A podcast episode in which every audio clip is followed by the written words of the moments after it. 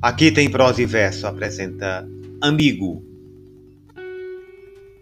Há mágoas que não podem ser contadas.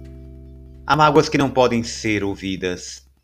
Devem ficar ocultas, sepultadas dentro de nossas almas, escondidas. Deixemo-las assim, encarceradas, bem no íntimo do peito, reprimidas, até que um dia sejam renegadas, postas no rol das coisas esquecidas.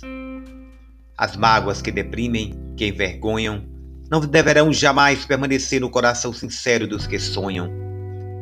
Não fales, pois, daquela que te apouca. Teus próprios lábios poderão tremer e tua própria voz queimar-te a boca.